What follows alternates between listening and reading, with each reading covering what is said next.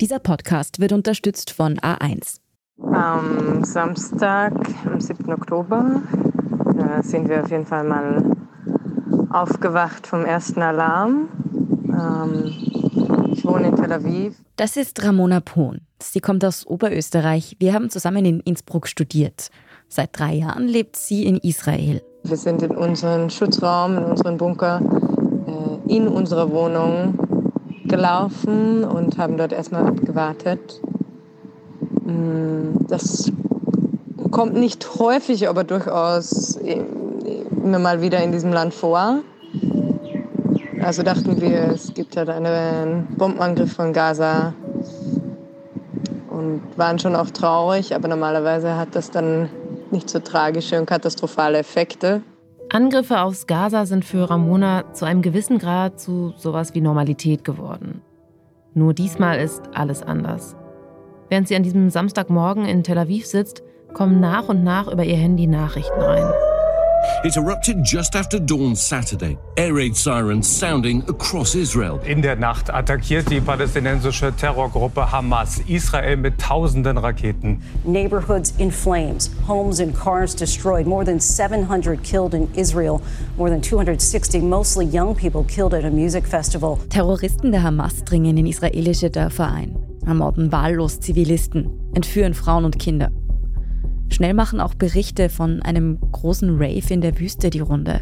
Tausende junge Menschen haben dort friedlich gefeiert. Es wurden dann die ersten Bilder und Videos und News hochgeladen von den Menschen vom Musikfestival, das stattfand, wo die Hamas brutal eingefallen ist und ein Video zum Beispiel, wo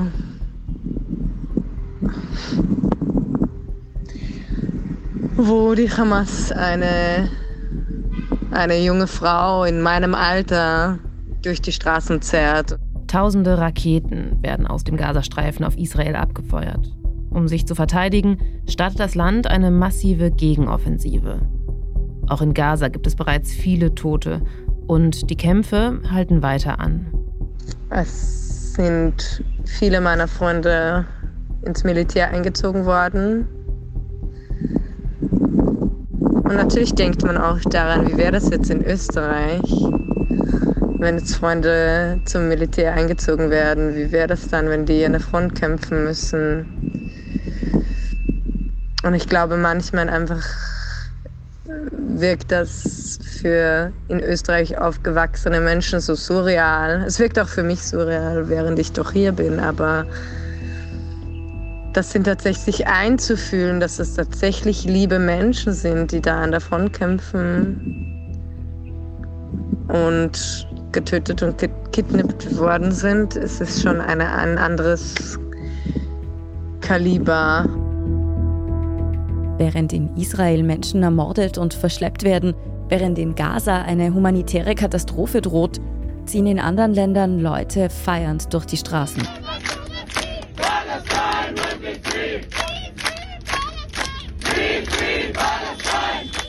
Wer sind die Menschen, die in Wien und Berlin das Vorgehen der Hamas bejubeln? Einer Terrororganisation, die gerade so viele Jüdinnen und Juden in so kurzer Zeit ermordet hat, wie seit dem Ende des Holocaust nicht mehr. Ich bin Lucia Heisterkamp vom Spiegel. Und ich bin Antonia Raut vom Standard. In dieser Folge von Inside Austria schauen wir auf die Unterstützer der Hamas in Österreich. Wir wollen wissen, ob die Strukturen der Terrororganisation tatsächlich bis nach Wien reichen. Wieso Menschen in Österreich sich freuen, wenn Terroristen Zivilisten ermorden. Und wer in Deutschland die Hamas unterstützt.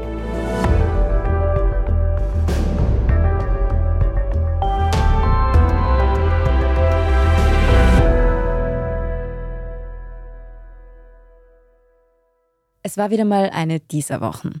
Wir hatten eigentlich schon ein Thema, über das wir diese Woche hier sprechen wollten. Hatten schon Interviewpartnerinnen angefragt und losrecherchiert. Aber dann kam der Samstag und bei Lucia und mir haben ziemlich zeitgleich die Handys angefangen verrückt zu spielen. Der Angriff der Hamas erwischt uns genauso wie Millionen Menschen weltweit eiskalt. Live-Ticker und Push-Nachrichten ploppen auf. Unsere Kolleginnen und Kollegen schreiben uns. Ich habe selbst 2017 für ein Jahr in Israel gelebt und dort studiert. Freunde von mir leben in Jerusalem und Tel Aviv. Meine Facebook-Timeline ist jetzt voll von Menschen, die ermordet wurden oder die als Geisel im Gazastreifen gefangen gehalten werden. Ich muss auch sofort an Ramona denken und wie es ihr wohl gerade geht. Die meisten westlichen Länder solidarisieren sich sofort mit Israel.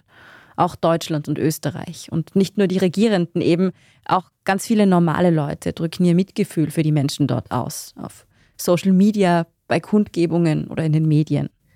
Aber sowohl in Berlin als auch in Wien sind auch andere Töne zu hören. Ich wohne in Berlin im Stadtteil Neukölln, direkt an der Sonnenallee. Hier leben viele Menschen aus der arabischen Community. Am Tag des Terrorangriffs ziehen jubelnde Männer durch die Straßen. Süßigkeiten werden verteilt. Auch auf dem Weg zu meinem Fitnessstudio in der Wiener Maria-Hilfer-Straße sind am Samstag Aktivisten zu sehen. Genauso vom Bundeskanzleramt. Sie feiern, singen und tanzen. Das journalistische Kollektiv Kommunik postet ein Video davon auf Twitter.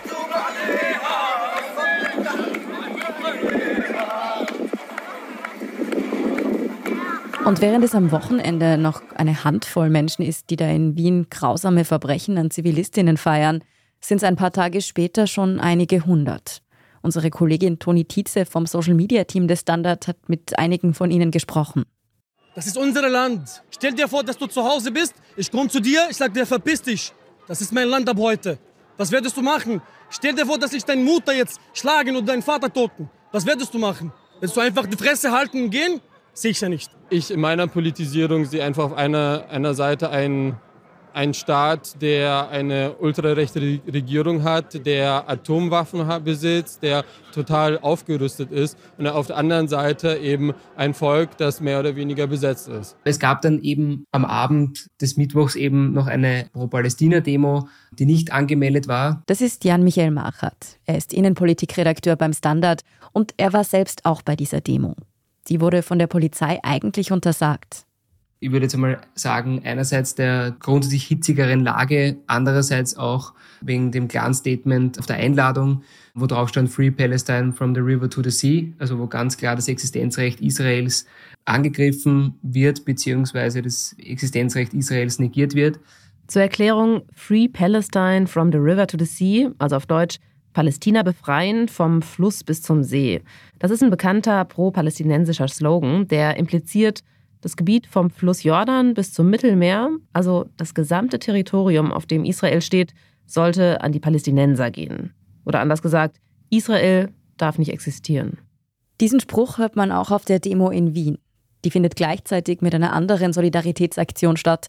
Am Ballhausplatz vor dem Bundeskanzleramt gedenken nämlich zeitgleich tausende Menschen den Opfern in Israel. Auch hier hat der Standard mit Menschen gesprochen. Es gibt Sachen, wo man ganz klar sagen muss, das akzeptieren wir nicht. Und das, was hier jetzt passiert, was in Israel passiert ist, das darf man nicht akzeptieren. Hat das dem palästinensischen Volk etwas gebracht?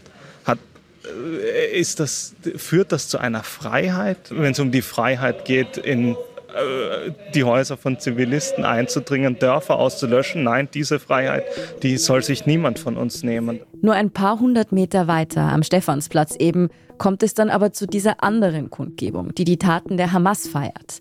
Jan beschreibt die Veranstaltung als ziemlich aufgeladen. Eine sehr euphorische Stimmung, würde ich sagen, mit vielen Gesängen in jedwede Richtung. Also einerseits wurde Free Palestine skandiert oder auch Alu Akbar-Rufe. Also Gott ist groß, also es gab auch schon eine Verbindung in Richtung der Religion, kann man sagen. Und gleichzeitig war die Stimmung, würde ich sagen, auch aufgeheizt. Die Polizei hindert den Demozug daran, sich in Bewegung zu setzen. Die Demonstrierenden werden eingekesselt. Das hatte natürlich auch Sicherheitsgründe, um das einzuordnen, weil eben am Ballhausplatz fast zeitgleich eben die Kundgebung stattgefunden hat für Israel.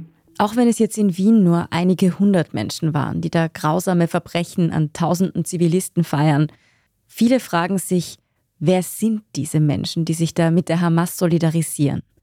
Die liberale Partei der Neos bringt in Österreich noch Anfang der Woche eine parlamentarische Anfrage ein, die genau darauf Antworten einfordert. Aber bevor auch wir in dieser Podcast-Folge der Frage nachgehen, wollen wir noch ganz kurz klären, wer die Hamas eigentlich ist. Also die Hamas ist gegründet in den späten 80er Jahren als palästinensischer Zweig der ägyptischen Muslimbruderschaft mit einer aber auch sehr nationalistischen palästinensischen Agenda. Das ist Gudrun Harrer. Sie ist leitende Redakteurin beim Standard und die Nahostexpertin. Die Muslimbruderschaft, das ist eine islamistische Bewegung, die ursprünglich aus Ägypten kommt und die sich heute über viele Länder, auch in Europa, erstreckt. Sie ist aber keine Terrororganisation, sondern eher ein loses Netzwerk mit vielen Splittergruppen. Es gibt politische Parteien, die ihr zuzuordnen sind, Hilfsorganisationen und längst nicht alle Mitglieder sind gewaltbereit. Die Hamas ist eben aber auch als ein Arm dieser Muslimbruderschaft entstanden und ganz klar militant ausgerichtet. Und es war von Anfang an angelegt, dass sie eben die Existenz Israels ablehnt und in diesem Sinne agiert. Also es ist eine lange Geschichte, eine Terrororganisation, die ja auch von vielen Ländern als solche eingestuft wird. Während die Hamas in Deutschland und Österreich also als Terrorgruppe gilt, gibt es aber auch Länder, die sie mitunter sogar unterstützen. Es ist natürlich in erster Linie zu nennen die Türkei und das Emirat Katar, das auch immer wieder eine Rolle spielt, also wenn dem Gazastreifen das Geld ausgeht. Die Türkei, immerhin NATO-Mitglied, und Katar, das Land, das zuletzt die Fußball-WM ausrichten durfte, unterstützen also die radikal-islamische Hamas in Gaza. Und dann gibt es noch einen ganz besonders wichtigen politischen Verbündeten der Hamas in diesem Konflikt. Ja, der Iran zählt auch dazu, was interessant ist an und für sich, weil ja der Iran ein schiitischer Staat ist und natürlich die Muslimbruderschaft eine sunnitische Organisation. Dazu muss man sagen, dass nach der iranischen Revolution 1979 eben alle diese islamistischen Kräfte, ganz egal aus welchem Eck, an Aufschwung gewonnen haben. Und beide eint einfach diese Idee eines Widerstands gegen die imperialistische USA und ihre Politik und natürlich die Feindschaft, also die auch für den Iran definierend ist, gegen Israel. So wie auch die libanesische Terrororganisation Hisbollah greifen Hamas-Milizen seit Jahren immer wieder israelische Militärstützpunkte und Soldaten an, aber genauso auch zivile Ziele. Dass die Terrorgruppe allerdings einen so großen und verheerenden Angriff startet wie jetzt, das hat man ihr lange nicht zugetraut. Aber sowohl Hisbollah als auch Hamas wurden in den letzten Jahren in einer Art und Weise mit Raketen aufgerüstet, die sie zu einem ganz anderen, potenten äh, militärischen Player machen. Dafür sind einerseits die staatlichen Unterstützer verantwortlich, eben der Iran oder auch Katar. Aber auch in vielen westlichen Staaten, die die Hamas offiziell als Terrororganisation ansehen, gibt es Verbündete.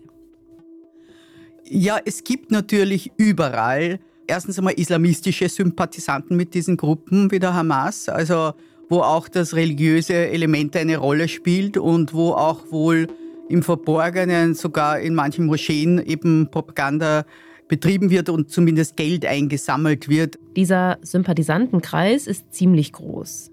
Wie groß, das lässt sich an Zahlen nicht festmachen. Aber die Bilder der Pro-Hamas-Proteste, die gerade auch aus den USA, aus Australien oder England um die Welt gehen, die geben zumindest einen Eindruck. Natürlich sind jetzt nicht alle diese Menschen, die da zu sehen sind, Hamas-Anhänger. Aber auch die gibt es. Also die Hamas hat Strukturen in Europa. Das ist Kim Robin Stoller. Sie ist Vorsitzende des Internationalen Instituts für Bildung, Sozial- und Antisemitismusforschung in Berlin. Und die Strukturen, die mit der Hamas sympathisieren oder in denen Mitglieder sind, sind vielfältig. Sie reichen von transnationalen AkteurInnen bis zu nationalen. Jährlich finden zum Beispiel in wechselnden europäischen Staaten Konferenzen von Hamas-Anhängerinnen statt. Neben diesen politischen Strukturen gibt es aber auch noch andere, die weniger deutlich der Hamas zuzuordnen sind. Sie sammeln zum Beispiel Spendengelder, oft unter dem Deckmantel von humanitärer Hilfe. Vereine, die im medizinischen Sektor tätig sind oder unter Ingenieuren, teilweise auch bei Studierenden. Das sind sehr nach Berufsgruppen, nach Bereichen aufgesplittete Strukturen. Das Ziel dieser Organisationen ist es, unter dem Radar der Behörden zu bleiben, möglichst nicht der Hamas zugeordnet werden zu können, weshalb sich natürlich die Unterstützer nicht als Hamas-Mitglieder bezeichnen. Das findet in der Regel oft dann statt, wenn Leute sterben, dass die dann bei den Gebeten dann als Hamas-Mitglieder bezeichnet werden beispielsweise oder auch manchmal, wenn sie dann in kämpferische Handlungen mit eintreten. In solchen Fällen werden Hamas-Mitglieder als solche benannt, in der Regel aber nicht. Die Verbündeten der Hamas in Österreich oder generell in Europa überhaupt erst einmal zu erkennen, ist deshalb auch eine ziemlich schwierige Aufgabe. Die Herausforderung bei Anhängerschaft ist natürlich, solange die keine Symbole zeigen, solange die sich nicht eindeutig als Mitglieder identifizieren, solange sie nicht einen Verein haben, der sagt, wir sind Hamas, ist es schwer, rechtlich dagegen vorzugehen.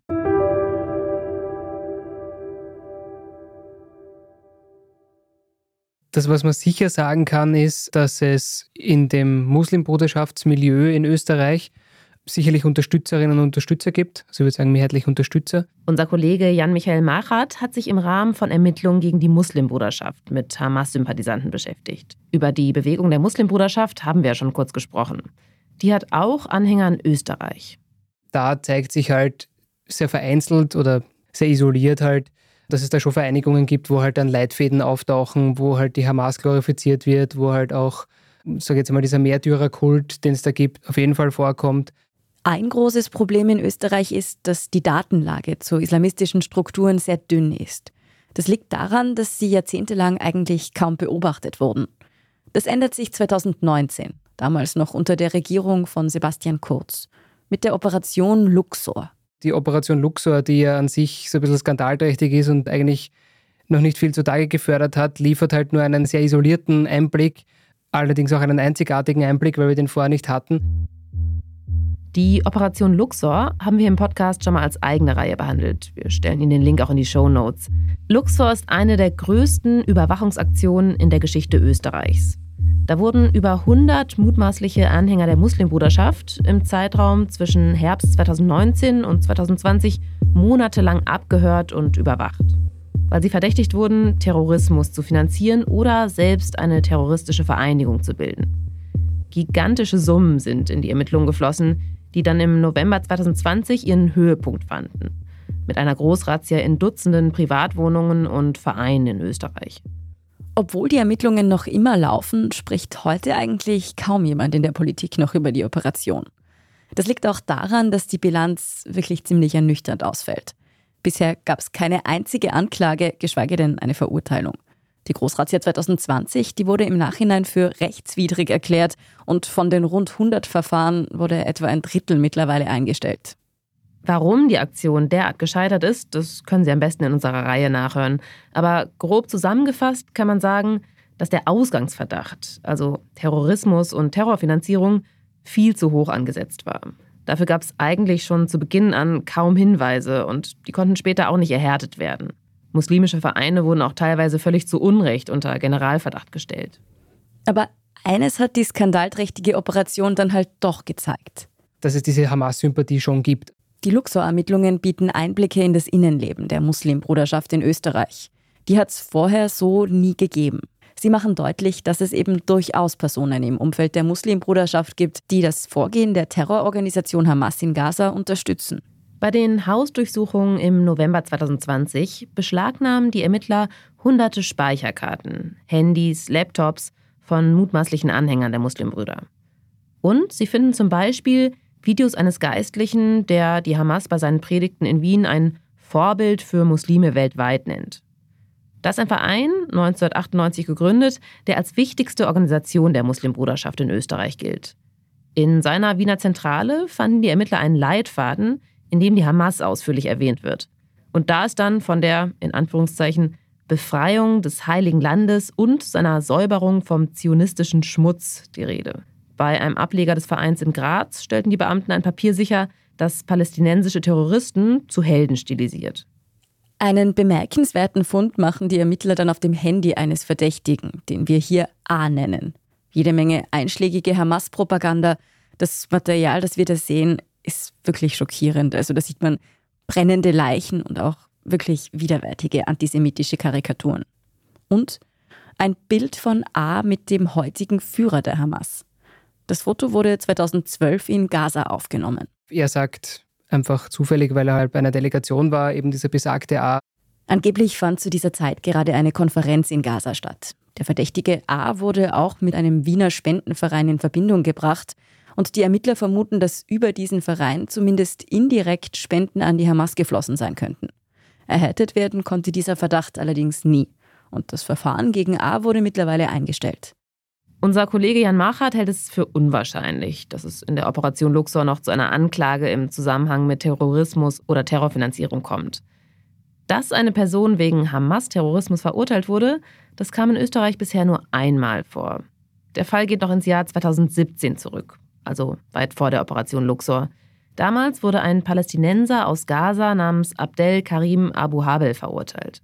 Der sitzt auch in Graz im Gefängnis mit lebenslanger Haftstrafe, weil er aus Österreich heraus über Facebook damals zwei Personen angeleitet haben soll, eben einen Anschlag in Israel direkt zu begehen. Und dann stand Anfang dieses Jahres noch der Sohn eines Hamas-Gründers im österreichischen Eisenstadt vor Gericht. Eisenstadt, muss man dazu sagen, ist eine Kleinstadt, die nicht einmal 20.000 Einwohner zählt. Diesem Mann wurde vorgeworfen, im Ausland als eine Art Spion für die Hamas in Gaza gearbeitet zu haben. Seine Schuld konnte im Prozess allerdings nicht nachgewiesen werden. Der war dann nach einem Tag vorbei, ist dann wieder freigelassen worden und seither in Freiheit. Ich würde sagen, das war bis dato der direkteste Draht, sage ich mal, den es gab in Richtung Hamas, glaube jemals in Österreich, zumindest seit ich mich erinnern kann.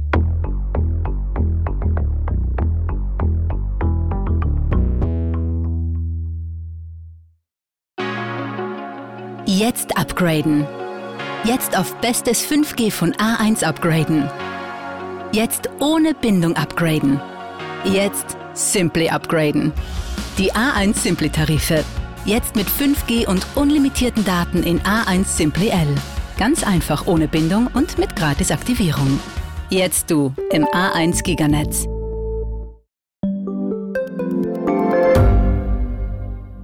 Standard-Podcasts gibt es ja wirklich schon zu jedem Thema. Also fast jedem. True Crime. Thema des Tages. Lohnt sich das? Inside Austria. Serienreif. Besser Leben. Rätsel der Wissenschaft. Edition Zukunft. Und, und, und. Aber nicht jeder hat die Zeit, das alles zu hören. Und manchmal möchte man sich einfach nur ein paar Minuten beschallen lassen. Ich bin Scholt Wilhelm. Und ich bin Margit Ehrenhöfer. Ab sofort bringen wir auch Highlights unserer Podcasts. Für zwischendurch, wenn mal weniger Zeit ist. Diese kurzen Ausschnitte nennen wir Shorts. So wie eine kurze Hose. Oder eine kurze Geschichte. Okay. Und Shorts vom Standard finden Sie jetzt überall, wo es Podcasts gibt. Es gibt in Österreich Hamas-Sympathisanten, die mitunter auch ihre Propaganda verbreiten. Und Vereine, die die Terrororganisation womöglich sogar finanziell unterstützen. Aber bisher ist es nicht gelungen, diese wirklich starken Verdachtsmomente auf den Boden zu bringen. Die Gruppe der tatsächlichen Hamas-Unterstützer dürfte außerdem relativ klein ausfallen. Was wir aber auch wissen, viele Menschen in Österreich sind vielleicht nicht unbedingt pro Hamas, aber sie solidarisieren sich im Israel-Palästina-Konflikt ausschließlich mit den Palästinensern. Und von dort ist es bei vielen nicht mehr weit zur kompletten Ablehnung des Staates Israel und damit auch zu Antisemitismus.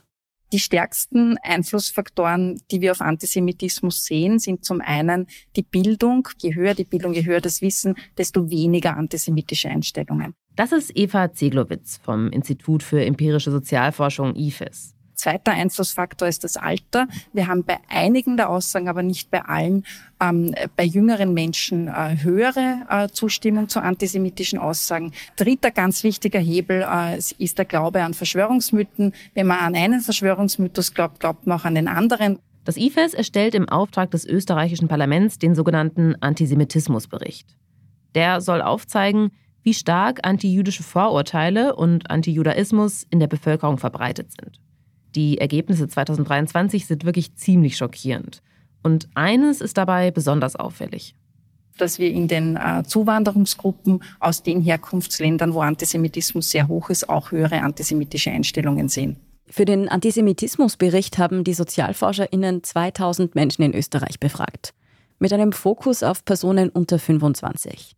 Sie haben die Befragten mit allerlei antisemitischen Verschwörungstheorien konfrontiert und wollten wissen, welche die Menschen davon glauben. Diese Befragung ist schon zum dritten Mal durchgeführt worden. Und weil eben schon die vorigen Befragungen darauf hingedeutet haben, dass migrantische Gruppen eher an diese Verschwörungstheorien glauben, gab es diesmal eine sogenannte Aufstockungsgruppe. Das heißt, es sind nochmal 900 Menschen zusätzlich befragt worden, die alle eine Migrationsgeschichte haben. Je zur Hälfte mit Bezug zur Türkei oder einem arabischsprachigen Land. In erster Linie betrifft es Ägypten, Syrien und den Irak. Was man merkt, ist, dass halt einfach in der muslimischen Community, zweite, dritte Generation, die Stärke des Antisemitismus einfach noch immer sehr, sehr stark vorhanden ist. Vor allem viel, viel stärker als in der österreichischen Gesamtbevölkerung. Wenn unser Kollege hier von der zweiten und dritten Generation spricht, dann heißt das, mehr als 50 Prozent der Befragten sind selbst schon in Österreich geboren, aufgewachsen oder zur Schule gegangen. In dieser Aufstockungsgruppe mit Migrationshintergrund war der Antisemitismus aber trotzdem deutlich ausgeprägter als beim Rest der Befragten. Ganz besonders, wenn es um den Staat Israel geht. Fast die Hälfte der Aufstockungsgruppe stimmt der Aussage zu, wenn es den Staat Israel nicht mehr gibt, dann herrscht Frieden im Nahen Osten. Mehr als die Hälfte der türkisch- und arabischsprachigen befindet, dass die Israelis die Palästinenser im Grunde auch nicht anders behandeln als die Deutschen im Zweiten Weltkrieg die Juden. Bei den übrigen Befragten waren die Zustimmungswerte jeweils deutlich niedriger. Das wirft halt wirklich viele Fragen auf, weil man sich halt schon die Frage stellt, wir gehen alle gemeinsam in die Schule.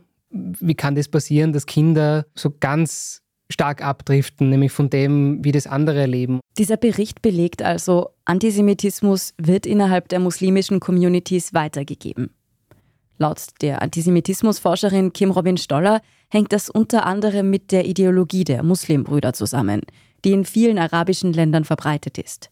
Deren Traum ist die Vereinigung aller muslimischen Gläubigen weltweit, der sogenannten Umma um zu erklären, warum türkische Islamisten, arabische Islamisten und Islamisten in Indonesien gleichzeitig auf die Straße gehen, ist es wichtig zu verstehen, die Muslimbrüderschaft, die Ideologie der Muslimbrüderschaft ist da eins der vereinigten Momente, wo Palästina in der Doktrin als erstes befreit werden muss, damit sich die islamische Umma überhaupt positiv vereinigen kann die Vorstellung der Befreiung Palästinas aus der Hand von Jüdinnen und Juden, also in Anführungszeichen natürlich, spielt für die Muslimbruderschaft also eine ganz zentrale Rolle.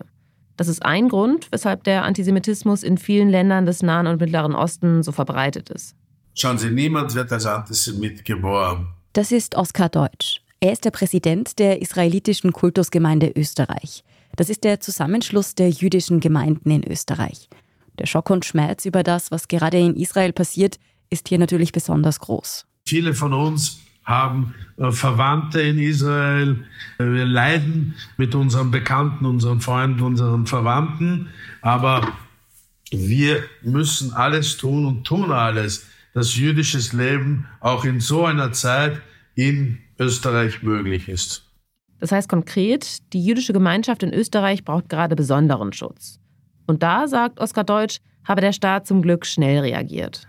Naja, es ist vor unseren Schulen, vor unseren Synagogen und vor unseren anderen Institutionen ist einfach mehr äh, Sicherheitspersonal. Das bin auch dem Innenministerium, der Polizei und dem Militär sehr dankbar, dass sie das sofort noch am Samstag gesehen haben, dass hier Handlungsbedarf ist. Dazu muss man sagen, dass jüdische Einrichtungen in Österreich, genau wie bei uns in Deutschland, ja grundsätzlich schon unter Polizeischutz stehen, weil Jüdinnen und Juden hier dauerhaft bedroht sind. Diese Schutzmaßnahmen wurden jetzt aber nochmal erhöht.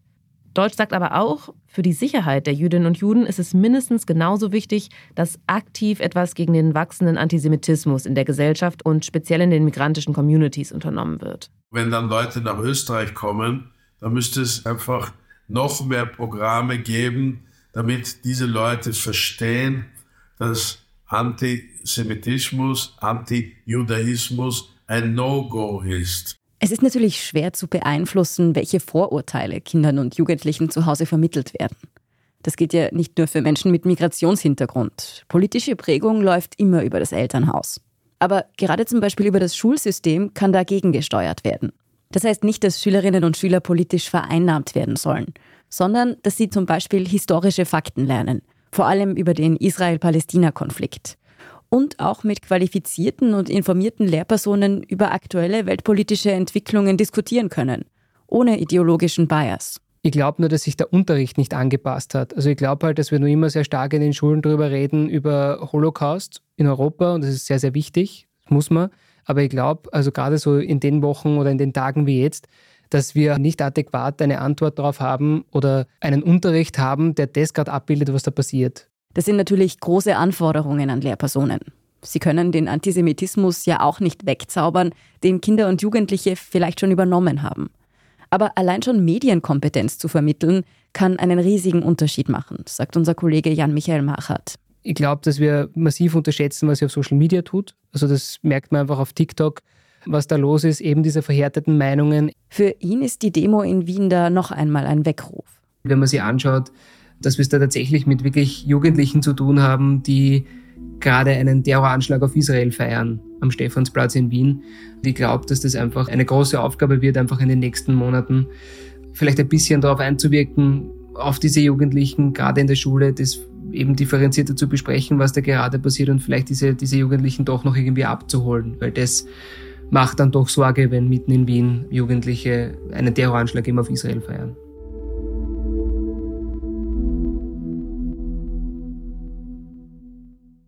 Beim Blick in soziale Medien fällt aktuell aber auch auf, es sind längst nicht nur Menschen mit Migrationshintergrund oder Mitglieder der muslimischen Community, die die Gräueltaten der Hamas verteidigen. Auch Menschen, die sich selbst als Linke bezeichnen, frame die Massaker an Israelis teilweise als Freiheitskampf der Palästinenser und setzen dabei offenbar die Terrororganisationen mit der Zivilbevölkerung in Gaza gleich. Die Feministin und Podcasterin Nicole Schöndorfer postet etwa auf ihrem Instagram-Account Bilder der Hamas-Angriffe und schreibt dazu, wenn euer Herz jetzt nicht für die Palästinenser brennt, dann bemitleide ich euch. In einem anderen Post heißt es, man sollte die Märtyrer in Gaza ehren, die mutig gegen die Zionisten kämpfen. Alles Zitate wohlgemerkt. Es gibt durchaus dieses Thema des linken Antisemitismus in Österreich ganz grundsätzlich. Wie groß dieses Phänomen einzuschätzen ist, weiß ich ehrlich gesagt nicht. Würde mir jetzt auch nicht trauen, das wirklich manifest zu sagen, wie viele das sind. Dass der Nahostkonflikt die Linke in Österreich ganz besonders beschäftigt, das hat übrigens auch historische Gründe. Vor rund 50 Jahren hat das Land in diesem Konflikt nämlich doch eine sehr wichtige Rolle eingenommen. Und zwar unter dem damaligen sozialdemokratischen Bundeskanzler Bruno Kreisky. Der einer der letzten in der SPÖ war oder vielleicht sogar wirklich der letzte in der SPÖ war, der das Thema damals als Bundeskanzler sehr weit äh, vorangetrieben hat mit der sogenannten Zwei-Staaten-Lösung. Wie genau Österreich in der Kreisky-Ära im Nahostkonflikt vermittelt hat und welche Folgen das auch für das Land gehabt hat, das wird jetzt zu weit führen. Aber schon damals gab es laut unserem Kollegen innerhalb der SPÖ zwei Seiten in Richtung Israels natürlich, sich da verstärkt zu bemühen, dass man im Nahen Osten zu einer Lösung kommt, eben von Bruno Kreisky. Und dann gab es eine Gruppe, die sich Gesellschaft für österreichische-arabische Beziehungen genannt hat und laut unseren Recherchen halt sehr nah oder sehr solidarisch mit den arabischen Völkern war, also auch in Richtung Palästina. Mittlerweile ist davon weniger zu hören. Generell halten sich die Sozialdemokraten in dem Konflikt inzwischen ziemlich stark zurück. Was die Nahostpolitik ganz grundsätzlich angeht, in beide Richtungen ist die SPÖ eher schwach aufgestellt. Außerhalb der SPÖ gibt es aber in der Linken in Österreich, ähnlich wie in Deutschland, sehr, sehr verhärtete Fronten. Es gibt mit Sicherheit in Österreich linke Kräfte, die man eben ganz stark pro Israel einschätzen kann, also die mit Palästina ein ganz großes Problem haben. Es gibt aber genauso gut jene Gruppen, die wir zum Teil jetzt auch auf den Straßen sehen, wo ich jetzt einmal von der Beobachtung her sagen würde, dass zumindest Splittergruppen oder einzelne Personen auf jeden Fall, die früher vielleicht in, in linkeren Kreisen unterwegs waren, jetzt dort unterwegs sind und jetzt diesen Angriff der Hamas auf Israel feiern am, am Stephansplatz. Natürlich ist der Israel-Palästina-Konflikt wahnsinnig komplex. Da ist der Umgang der Israelis mit den Palästinenserinnen und Palästinensern, der Siedlungsbau. Da ist die tausende Jahre anhaltende Verfolgung von Jüdinnen und Juden, der Holocaust, die spezielle Verantwortung Österreichs und Deutschlands bei diesen Verbrechen und auch der weit verbreitete Antisemitismus in der muslimischen Welt, der Hass von Israels Nachbarstaaten auf das jüdische Land. Statt diese Komplexität auszuhalten, ist es für viele offenbar leichter, einseitig Position zu beziehen und den Konflikt auf einen Hauptfeind zu reduzieren. Was in der Diskussion oft fehlt, das ist ein echter Diskurs, in dem es eben auch Zwischentöne gibt, in dem Kritik oder Verständnis für die eine oder andere Seite nicht sofort als Parteinahme ohne Wenn und Aber gedeutet wird. Man kann Israel und die aktuelle Regierung kritisieren, aber ohne zu sagen, der Staat hat keine Berechtigung. Das kann man ja machen. Man kann ja die Regierung nach wie vor kritisieren, ist ja nicht verboten. Gleichzeitig kann man aber auch sagen, in Palästina gibt es Probleme, den Menschen geht es schlecht, das ist ja auch ein Faktum. Gleichzeitig sich aber mit einer Terrororganisation, mit der zu sympathisieren oder das gut zu heißen, was da passiert, geht eigentlich ebenso wenig. Denn was bei aller Komplexität ja eigentlich klar sein müsste, das wirklich barbarische Vorgehen der Hamas, das Abschlachten von Zivilisten, das kann durch nichts legitimiert werden. Und es wird die Lage der Menschen in Gaza auch nicht verbessern, sondern radikal verschlechtern. Das sehen einige Linke offenbar anders, auch in Deutschland. Auf Demos in Berlin, wo die Massaker der Hamas gefeiert werden, sieht man auch Leute mit Pali-Schals, die ganz offensichtlich zur linken Szene gehören. Auf Ex schreiben linke Aktivisten nach den Angriffen etwas von Siedlerkolonialismus. Nach dem Motto Selbstschuld. Der Krieg in Israel und Gaza wird wahrscheinlich dazu führen, dass sich die Fronten noch weiter verhärten und dass der Hass auf Jüdinnen und Juden weiter steigt. Ja, wir müssen mit diesem Antisemitismus, der in Österreich, der in Europa, der allerdings in der ganzen Welt herrscht, wir müssen auf der einen Seite mit ihm leben, auf der anderen Seite ist die gesamte Zivilgesellschaft aufgefordert, dagegen aufzustehen. Und der Präsident der IKG, Oskar Deutsch, hat noch einen Appell. Na, ich wünsche mir, wenn zum Beispiel sich jemand am Stammtisch oder im Wirtshaus oder am Fußballplatz antisemitisch äußert, dass äh, so viel Zivilcourage gezeigt wird, dass die Leute, die rund um einem sind, demjenigen klar machen, dass das eben falsch ist und dass dem in Österreich kein Raum gegeben wird.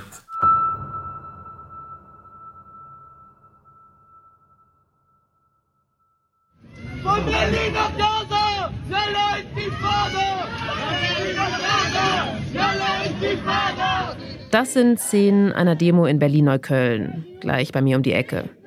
Linke, aber vor allem auch Menschen aus der muslimischen Community feiern das Vorgehen der Hamas in Israel. Free, free Palestine! Scheiße Juden! Die Unterstützung für die palästinensische Terrorgruppe in Deutschland ist mindestens genauso groß wie in Österreich. Aber es gibt mehr Daten über ihre Strukturen. Die Anhängerschaft ist relativ schwer genau zu titulieren. Was vielleicht wichtig ist, ist, dass in Berlin insbesondere, aber auch in anderen deutschen Städten sehr viele Personen mit palästinensischem Hintergrund leben, was sozusagen nochmal eine Sondersituation ist im Vergleich zu osteuropäischen Ländern zum Beispiel, wo relativ wenig Personen mit palästinensischem Hintergrund hinmigriert sind. Das ist wieder Kim Robin Stoller, die Antisemitismusforscherin aus Deutschland. Wenn man den engeren Kreis nimmt, kursieren so Zahlen von mehreren hundert bis tausend, zweitausend oder so. Wenn wir aber anschauen, den größeren Kreis von denjenigen, die sich positiv drauf beziehen, insbesondere im Kontext der Muslimbrüderschaft, ist der Kreis viel, viel höher. Und so lässt sich eigentlich auch nur erklären, warum in bestimmten militärischen Konfliktladen so viele Personen in Solidarität mit der Hamas oder mit Gaza auf die Straßen gehen. Es gibt in Deutschland Vereine, deren Mitglieder laut Verfassungsschutz überwiegend der Hamas angehören oder mit ihr sympathisieren. Dazu gehört zum Beispiel die Palästinensische Gemeinschaft in Deutschland. Das ist der Dachverband palästinensischer Organisationen hier. Das ist sozusagen ein eingetragener Verein, der nach deutschem Vereinsrecht agiert mit Büro und so weiter. Des Weiteren gibt es natürlich dahingehend angeschlossene Moscheen oder Moscheen, die immer wieder erwähnt werden, wo sich insbesondere Hamas-Anhängerinnen oder Mitglieder treffen. Aber auch bezogen auf die Finanzierung der Hamas wurden in der Vergangenheit mehrere Vereine in den letzten zwei Jahrzehnten auch verboten. Das waren eben wieder angeblich gemeinnützige Vereine, die unter dem Deckmantel der Entwicklungshilfe Spenden für die Hamas gesammelt haben. Seit 2003 ist die Hamas in der EU als Terrororganisation eingestuft. Seit 2021 darf man auch ihre Fahnen und Symbole in Deutschland nicht mehr zeigen. Das gilt übrigens auch für Österreich. Trotzdem ist es sehr schwierig, gegen Hamas-Anhänger vorzugehen, denn natürlich geben die sich jetzt nicht offen, als solche zu erkennen. Das ist allgemeines Problem mit Anhängerschaft im Kontext von Islamismus, aber auch von allen anderen terroristischen Gruppierungen. Was gemacht werden kann, ist natürlich erstens zu schauen, dass Demonstrationsauflagen zum Beispiel erlassen werden, wo bestimmte Sprechchöre verboten werden. Vernichtung Israel, Zerstörung Israel, Angriffe auf Zivilisten, überhaupt Sachen, die dem Freundschaftsgedanken unter den Völkern, wie es vereinsrechtlich formuliert ist, widersprechen. Das betrifft genauso die Vereinsstrukturen. Häufig organisieren Vereine Demonstrationen, diese könnten natürlich, wenn dem Freundschaftsgedanken widersprochen wird, das Vereinsrecht entzogen werden. Eine Sache, über die wir noch nicht gesprochen haben, das sind Hilfsgelder, die nach Gaza fließen. Österreich hat sofort nach dem Hamas-Angriff alle Zahlungen der Entwicklungszusammenarbeit an palästinensische Organisationen gestoppt. Einen solchen Schritt setzt Deutschland zwar noch nicht, will die Hilfen aber nochmal überprüfen. Die grüne Bundesaußenministerin Annalena Baerbock hat versichert, dass mit den Hilfsgeldern kein Terror finanziert worden sei. Aber Kim Robin Stoller fragt sich, ob wirklich ausgeschlossen werden kann, dass bei der Hamas oder bei Hamas-Mitgliedern kein Geld oder andere Zuwendungen gelandet sind. Es wäre unwahrscheinlich, wenn durch die Zahlungen von deutschen Mitteln nichts bei der Hamas landen würde, direkt oder indirekt. Insgesamt ist Entwicklungshilfe, humanitäre Hilfe sehr schwer zu kontrollieren. Denn auch Hilfsgelder, die für humanitäre Zwecke verteilt werden, sind ja an die geknüpft, die die Mittel verteilen. Und da haben die Islamisten, Islamistinnen einige Strukturen geschaffen, um dieses vorzunehmen. Das ist der eine Punkt. Der zweite Punkt ist dabei, in Ländern, wo gar keine demokratischen Strukturen sind, ist die Herausforderung, überhaupt nachvollziehen zu können, was da an Geldern wie ausgegeben wird. Wenn ich arbeitsmäßig in irgendwelchen arabischen Staaten unterwegs bin, bekomme ich eine Quittung für alles. Das heißt aber nicht, dass es auch dafür ausgegeben wird. Und das ist eine zentrale Problemlage, die sich insgesamt bei humanitärer Hilfe für arabisch-islamische Staaten stellt. Wie bekommt man es hin, dass nicht die Islamisten davon profitieren? Auch die EU stellt ihre Hilfsgelder an palästinensische Organisationen jetzt gerade auf den Prüfstand. Es ist natürlich ein großes Dilemma, denn wenn die Hilfsgelder ausgesetzt werden, dann leidet vor allem die Zivilbevölkerung. Wie eigentlich immer in diesem Konflikt.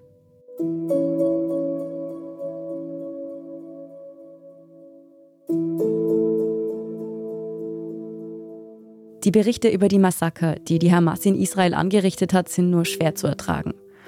Und auch wenn wir natürlich kein außenpolitischer Podcast sind, hatten wir das Gefühl, dass wir über dieses Thema heute einfach sprechen müssen. Denn fast genauso unerträglich ist es, dass diejenigen, die diesen mörderischen Angriff begonnen haben, auf österreichischen und deutschen Straßen bejubelt werden. Das trägt den Konflikt in Israel und Gaza ein Stück weit auch vor unserer Haustür. Sowohl in Österreich als auch in Deutschland müssen wir einen Umgang damit finden, wenn hier Terror verharmlost, ja sogar gefeiert wird. Weder rechte Ressentiments gegen Muslime im Allgemeinen noch linke Relativierung des Problems werden helfen, Antisemitismus in unseren Ländern zu bekämpfen. Was es stattdessen braucht, da sind sich Expertinnen und Experten ziemlich einig, das sind Bildungsangebote und Sensibilisierung, die möglichst früh ansetzen. Da ist der Staat gefordert. Und was Oskar Deutsch gesagt hat, was es ebenso braucht, das ist Zivilcourage, nämlich wenn Antisemitismus wieder mehr und mehr gesellschaftsfähig wird.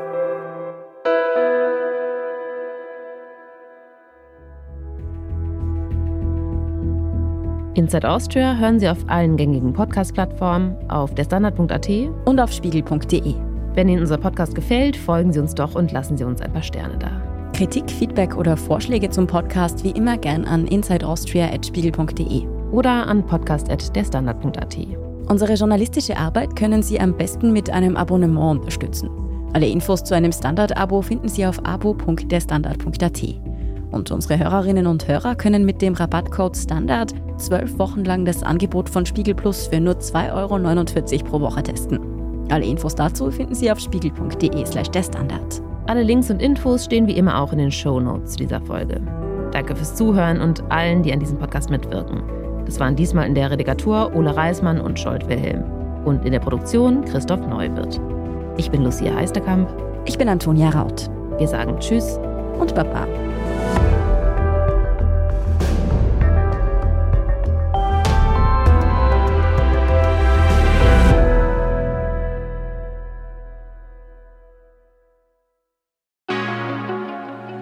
Jetzt upgraden. Jetzt auf bestes 5G von A1 upgraden. Jetzt ohne Bindung upgraden. Jetzt Simply upgraden. Die A1 Simply Tarife. Jetzt mit 5G und unlimitierten Daten in A1 Simply L. Ganz einfach ohne Bindung und mit Gratisaktivierung. Jetzt du im A1 Giganetz.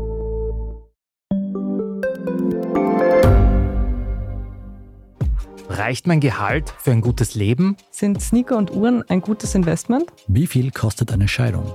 Das und vieles mehr sehen wir uns an in der dritten Staffel vom Standard-Podcast Lohnt sich das? Wir, das sind Melanie Reidel, Annika Dang, Alexander Amon und Michael Windisch. Wir sprechen mit ExpertInnen darüber, wie man sogar vom Weltuntergang profitieren kann. Und darüber, wie mich künstliche Intelligenz reich macht und warum Geld noch immer Männersache ist. Lohnt sich das? Der Standard-Podcast über Geld findet ihr jeden Dienstag auf allen gängigen Podcast-Plattformen.